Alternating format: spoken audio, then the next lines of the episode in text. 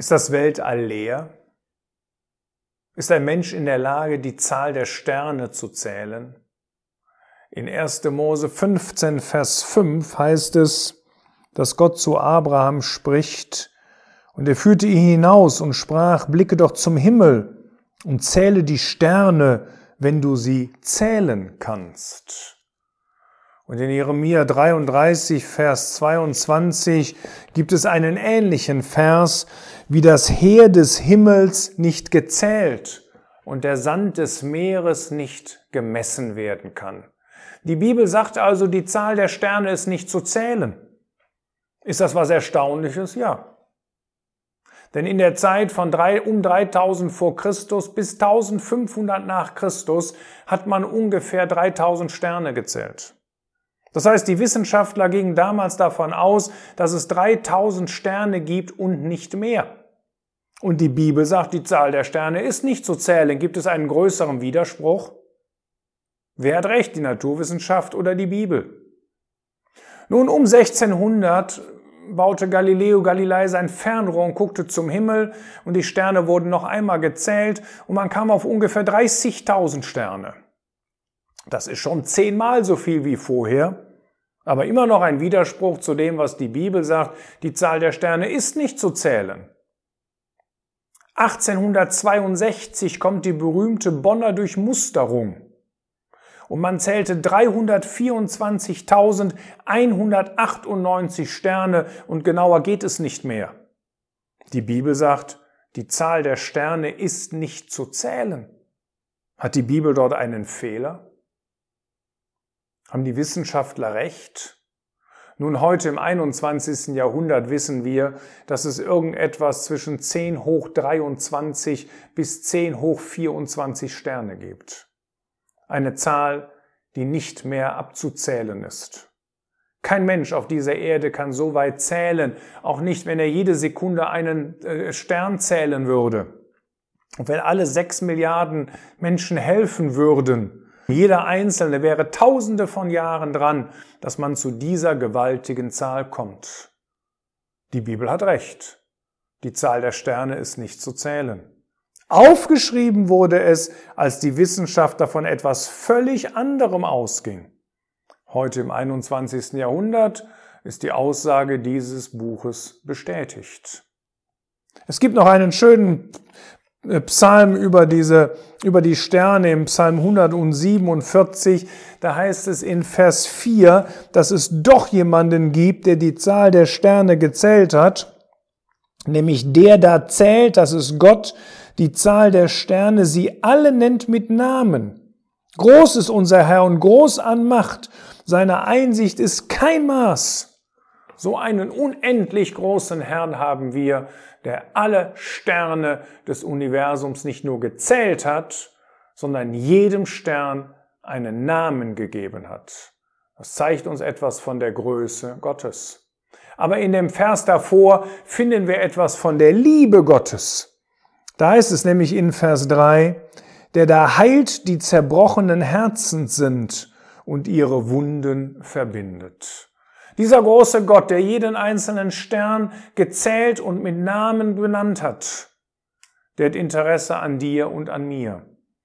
Besonders an solchen, die zerbrochenen Herzens sind, die, mit, die, die demütig zu Gott kommen, die anerkennen, dass sie Sünder sind und dass sie Sünden getan haben und dass sie Gott ihre Sünden bekennen. Und wenn das ein ungläubiger Mensch tut, dann wird er dadurch ein Christ, indem er Gott seine Sünden bekennt und glaubt, dass Jesus Christus für ihn am Kreuz gestorben ist. Und dann wird er merken, dass dieser große, allmächtige, heilige Gott ein Gott der Liebe ist. Und auch für uns, für die Gläubigen gilt das, wenn etwas da ist, was wir im Leben in Ordnung bringen müssen, oder wenn Nöte, wenn Sorgen da sind, wir können zu ihm kommen. Er heilt diejenigen, die zerbrochenen Herzen sind und er verbindet ihre Wunden.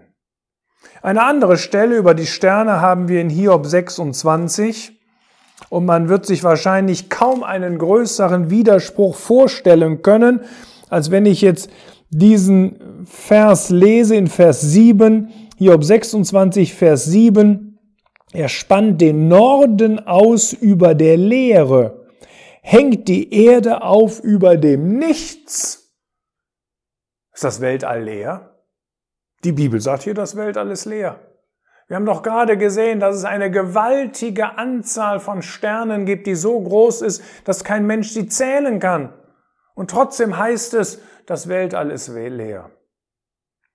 Nun nehmen wir mal ein Hochvakuum. Stellen wir uns, wir haben so einen kleinen Spielzeugwürfel, ein Zentimeter mal ein Zentimeter mal ein Zentimeter ist jede Kante lang.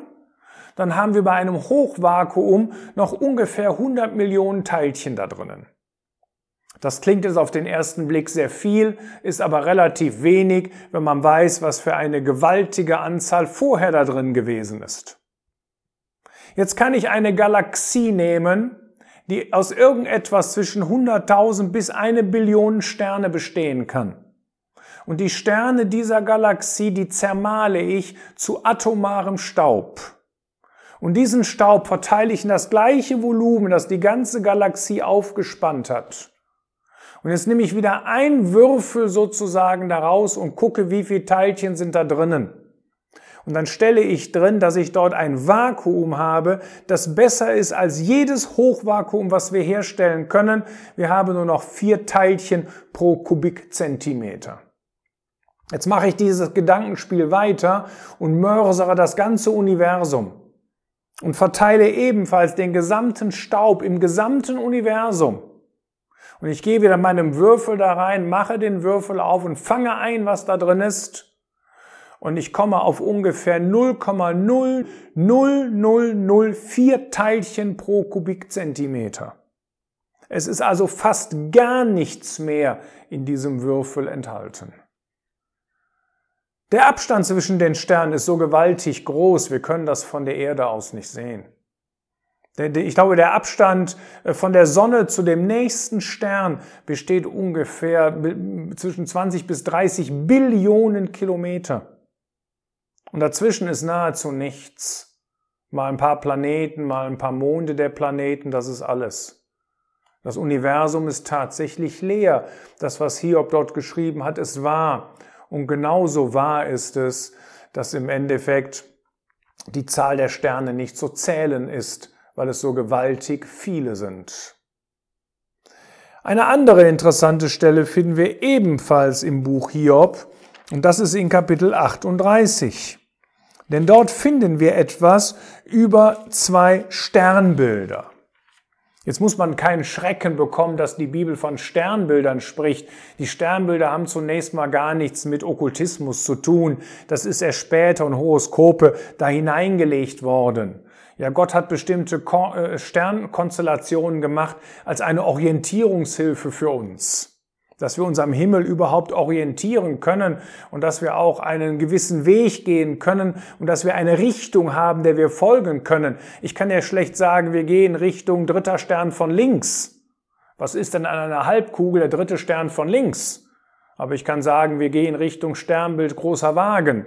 Da weiß jeder, was gemeint ist. Und so konnte man die Sternbilder auch zur Berechnung von Zeiten benutzen. Je nachdem, wann welches Sternbild erschien, wusste man ungefähr, welche Jahreszeit anbrach. Das sagt uns 1. Mose 1 ganz deutlich, dass Gott deswegen die Sterne und das alles gegeben hat. Und dann heißt es in dem Buch Hiob in Kapitel 38, in Vers 31, kannst du das Gebinde des Siebengestirns knüpfen oder die Fesseln des Orion lösen. Das heißt, sie werden zwei Sternbilder genannt, deren Sterne sich völlig unterschiedlich verhalten. Wir haben auf der einen Seite das Siebengestirn oder anders ausgedrückt die Plejaden. Und wenn man sich das anguckt, dann sieht man dort die, die, die Sterne der Plejaden, kann man ganz gut erkennen, die Hauptsterne. Und wenn man das Ganze untersucht, dann stellt man fest, dass die von der Erde alle gleich weit entfernt sind, nämlich ungefähr 400 Lichtjahre. Das heißt, die Sterne liegen tatsächlich in einer Ebene, die sind durch Schwerkraft miteinander verbunden und die bewegen sich in die gleiche Richtung. Und ich sage mal, das Sternbild bleibt bis zum Ende des Universums erhalten. Kannst du das Gebinde des Siebengestirns knüpfen? Hast du dafür gesorgt, dass diese Sterne des Siebengestirns in einer Ebene liegen? Und jetzt wird ein zweites Sternbild genannt und das ist der Orion. Und da heißt es, kannst du die Fesseln des Orion lösen. Aha, sagt Gott, die Sterne des Orion verhalten sich anscheinend ganz anders. Die hängen gar nicht aneinander. Die ziehen sich nicht an. Da müssen riesige Abstände oder irgendetwas sein, dass sich jeder Stern in unterschiedliche Richtungen bewegt. Die Fesseln, die Bindungen dieser Sterne sind gelöst. Nun, das können wir von der Erde aus nicht sehen, denn wenn wir zum Himmel gucken, dann projizieren wir alle Sterne in eine Ebene, weil sie so weit entfernt sind. Aber Gott sagt, hier muss das anders sein und das ist tatsächlich so. Die sieben Hauptsterne des Orion, die sind zwischen 243 bis 1342 Lichtjahre von der Erde entfernt. Das ist zum Teil der Faktor 6, was den Abstand dieser Sterne von der Erde betrifft. Das heißt, die haben völlig unterschiedliche Tiefen im, im Universum. Unser Auge projiziert sie in die Ebene, darum sehen wir dieses Sternbild, aber die Sterne hängen nicht zusammen, sie bewegen sich in unterschiedliche Richtungen. Und irgendwann, je nachdem wie lange das Universum noch besteht, werden diese Sterne einmal, wird dieses Sternbild einmal nicht mehr zu sehen sein.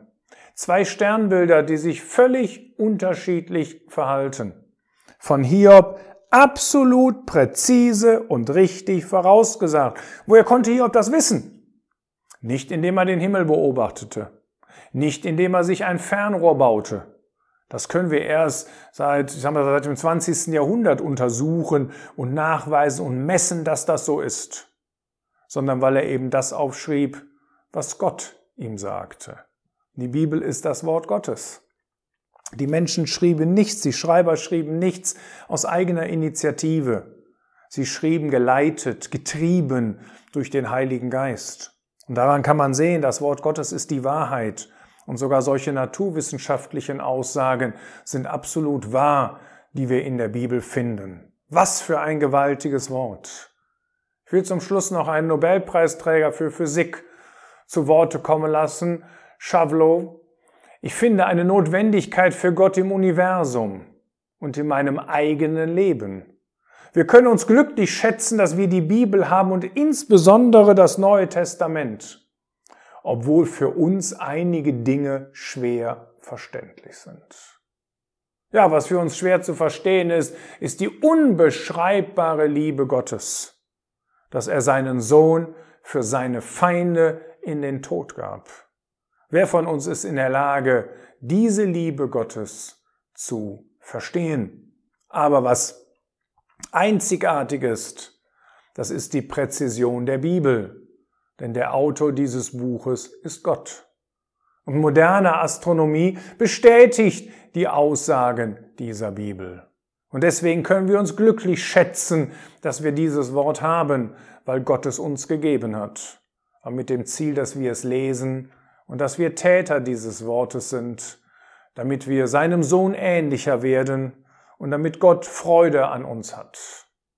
Aber diese herrlichen naturwissenschaftlichen Hinweise in dieser Bibel, die alle wahr sind, die zeigen uns, der Autor ist Gott. Und das Wort Gottes ist die Wahrheit, wie auch Gott die Wahrheit ist, der nicht lügen kann.